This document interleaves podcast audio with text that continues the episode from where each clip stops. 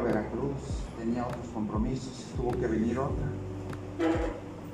El médico daba indicaciones y ellos estuvieron ahí.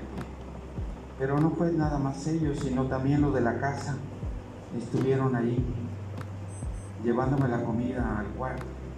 Y más cuando ya me sacaron análisis y, y habían se vio que era COVID. De tal manera que dije, pues no puedo salir porque puedo contaminar a alguien. Necesito estar aquí. De alguna manera ser responsable para no afectar a otro. Híjole, estar encerrado 40 días ahí, sin salir para nada, es algo muy fuerte. Pues así pasé los 40 días, pero no fueron 40 días, fueron más tiempo. Estábamos hablando de que fue finales del mes de julio, entonces todo agosto, septiembre, octubre, noviembre, diciembre. Estuvimos en ese proceso y, y siempre arrojando, arrojando, arrojando, arrojando. Eh, es algo muy molestoso porque te provoca la garganta que tienes que arrojar. Y si no arrojas, pues ahí te ahogas, tienes que arrojar. Ir al baño y arrojar. Así, así pasaron los días. Hubo personas que estuvieron al pie, como le digo, lo de la casa, pero también a gente de pastoral que incluso los primeros días ahí estuvieron velando. Algunos decidían que me llevaran a otro lugar. Yo en mi persona había dicho, yo de aquí no me muevo. Aquí que hagan todo, todo lo posible por rescatarme de alguna manera, pero no llevarme, porque había escuchado mucho que hay que entubarlo. Y entubarlo pues no siempre significa estar, salir adelante, sino muchas veces morir. Y dije, no, pues prefiero estar aquí. Eso por lo menos. Que, que de mi parte espiritualmente pues me llevaban el Santísimo, ahí a- gracias a Dios no faltaba algún ministro que llevaba la Sagrada Comunión. Así también el- no faltaba alguien que dice, vamos rezando al rosario, Padre, aquí juntos. Como también vamos a hacer una hora santa aquí en su cuarto. Y fue algo muy bonito, con mucha experiencia de fe. Sobre todo oraciones de abandono, de decir, Señor, pues si, si es el momento, llévame. Si no, pues aliviame, ¿no? Me abandono a tus manos. Es difícil esta frase. Aparentemente es fácil decirla, pero no.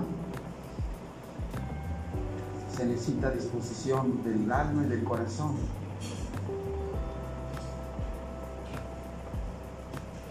Pues así pasó diciembre, enero, febrero y todavía hasta el mes de marzo comencé a sentirme mejor.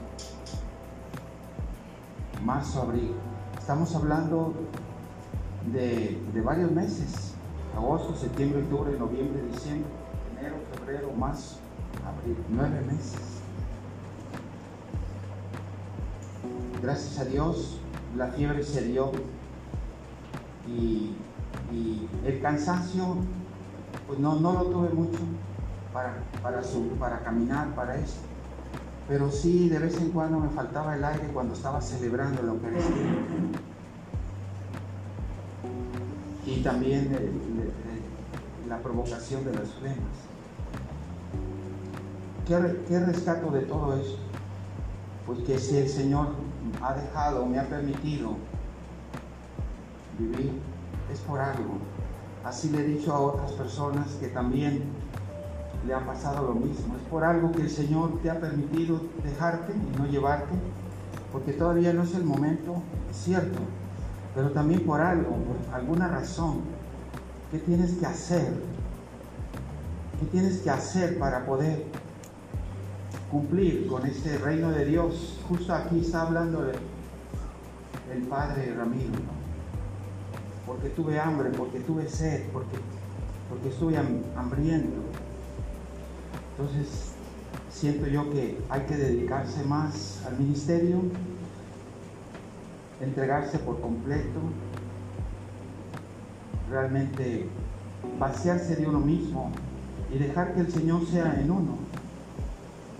No es nada fácil, porque siempre la tentación y el pecado tratan de dominarte.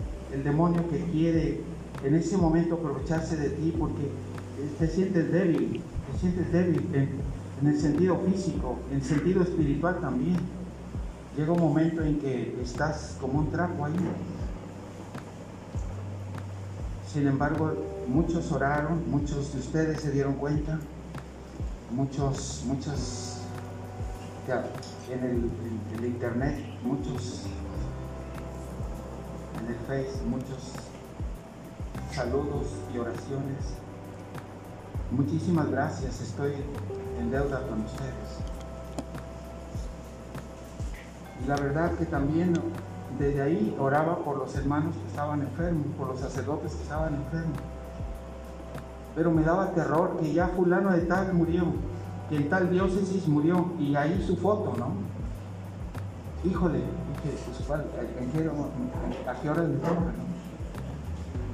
Sí, o sea, porque así es un arma de doble filo tener el celular a tu, a tu lado. Ahí mismo aparece fulano de tal, fulano de tal y fulano de tal que descanse en paz. Pues yo, eso era mi, mi comisión. Señor, me pongo en tus manos, haz de mí lo que quieras, sea lo que sea, te doy las gracias. Estoy dispuesto a todo, lo acepto todo, con tal de que tu voluntad se cumpla en mí y en todas tus criaturas. No deseo nada más, Padre, porque te amo y necesito darme, entregarme a ti sin medida, con una infinita confianza, porque tú eres mi Padre. La verdad estoy agradecido con Dios y con ustedes.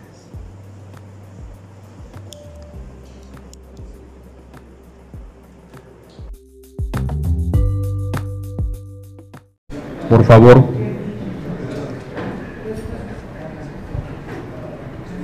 Padre Perfecto, Padre Eliseo, Padre Jaramillo.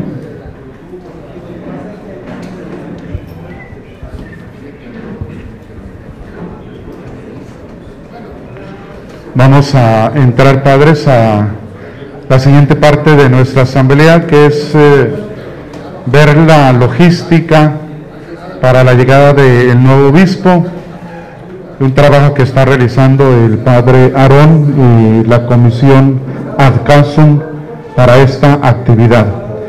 Pero antes de que el padre nos presente la logística, vamos a escuchar de parte del padre Montán un comunicado que mandó nuestro administrador apostólico, Monseñor Fidencio, el día de ayer para un mensaje de saludo para todos ustedes.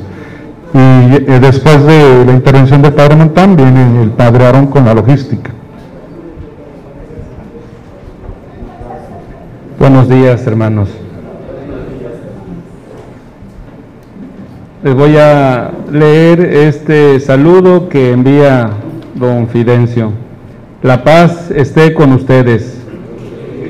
Saludos a la comunidad sacerdotal de San Andrés Tustra, reunida en la Casa de Retiros, Villa del Carmen, con ocasión del encuentro sacerdotal diocesano. Hermanos sacerdotes, reciban un saludo fraterno. Del 18 al 21 de este mes debería estar físicamente por lo menos en cuatro lugares. En la reunión del presbiterio de San Andrés, en la reunión del presbiterio de Querétaro, en la consagración y toma de posesión del nuevo obispo de Tuspan y en la Ciudad de México preparando el Congreso Nacional de Sinodalidad Catequística. He decidido estar físicamente en Tuspan para recordar al señor Nuncio que no se olvide de San Andrés y espiritualmente con todos ustedes. Esta situación, además de ayudarme a ver mis limitaciones, también me ha permitido redimensionar la oración de intercesión. Espiritualmente siento que entro y salgo de nuestra casa en Villa del Carmen. Al enterarme que por la tarde de este primer día estaban reunidos y con buen ánimo alrededor de 70 sacerdotes, vino a mi cabeza inmediatamente el relato del encuentro de Jesucristo con sus discípulos el primer día de la fiesta de Pascua. Felices los que creen sin haber visto. Creo que esta bienaventuranza como el primer día de la Pascua, Jesucristo resucitado está en medio de sus sacerdotes de San Andrés y nos dice, la paz esté con ustedes.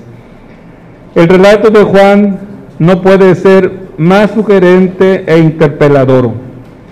Solo cuando ven a Jesús resucitado en medio de ellos, el grupo de discípulos se transforma, recuperan la paz desaparecen sus miedos, se llenan de una alegría desconocida, notan el aliento de Jesús sobre ellos y abren las puertas porque se sienten enviados a vivir la misma misión que él había recibido del Padre.